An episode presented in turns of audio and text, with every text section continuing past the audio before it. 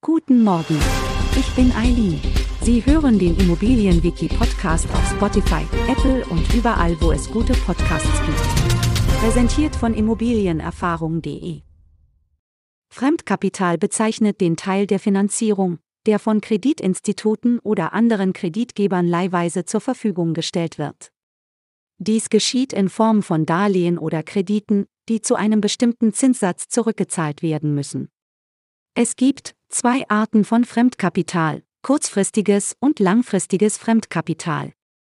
Kurzfristiges Fremdkapital hat eine Laufzeit von bis zu einem Jahr und tritt oft ein, wenn der Kreditnehmer das Darlehen durch eine erwartbare Sonderzahlung vorzeitig ablösen kann. Langfristiges Fremdkapital hingegen wird in Raten über einen Zeitraum von 10 bis 20 Jahren zurückgezahlt. Es ist die gängigste Wahl vieler Kreditnehmer.